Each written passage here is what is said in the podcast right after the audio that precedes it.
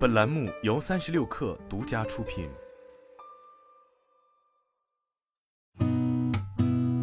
八点一刻，听互联网圈的新鲜事儿。今天是二零二三年五月十七号，星期三，早上好，我是金盛。三十六氪获悉，Canalys 数据显示，一季度欧洲市场联想手机出货量同比增长百分之十三，市场占有率排名第五，这也是自二零一七年 Q 三以来。联想手机近六年在欧洲市场取得的最好成绩。深圳市深汕特别合作区一宗超五十二万平方米的新能源产业用地挂牌出让，由深圳比亚迪汽车实业有限公司以三点七六亿元竞得。这是比亚迪在深汕特别合作区摘得的第五宗超大面积工业用地，将用于建设深汕比亚迪汽车工业园项目。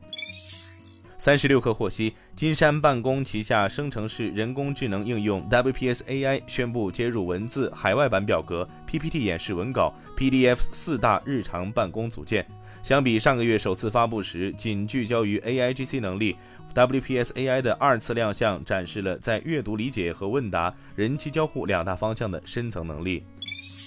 小冰公司宣布启动 GPT 克隆人计划，首批限制三百个名额。最短只要采集三分钟数据，即可创造源于本人性格、技能、声音、外貌的 AI 克隆人，同时将提供平台，便于本人把认证的克隆人有偿或无偿提供给自己的受众。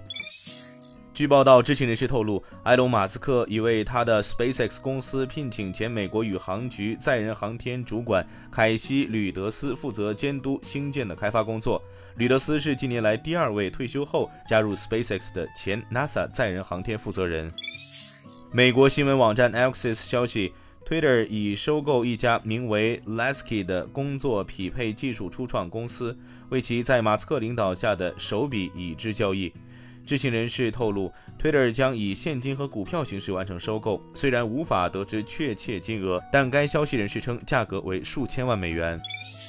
据 Deadline 消息，迪士尼股东起诉前任 CEO 鲍勃·查佩克、前主管卡里姆·丹尼尔和现任 CFO 克里斯汀·麦卡锡等多位高管。投资者控告上述迪士尼高管制定了一场有关流媒体发展规划的骗局，误导投资者们认为公司旗下的 Disney Plus 流媒服务能够在2024年实现盈利，其中涉及隐瞒成本开支和用户增长困难性，宣称二零二四年订阅用户数能达到二点三亿至二点六亿，并实现流媒体业务扭亏为盈等行为。今天咱们就先聊到这儿，我是金盛八点一刻，咱们明天见。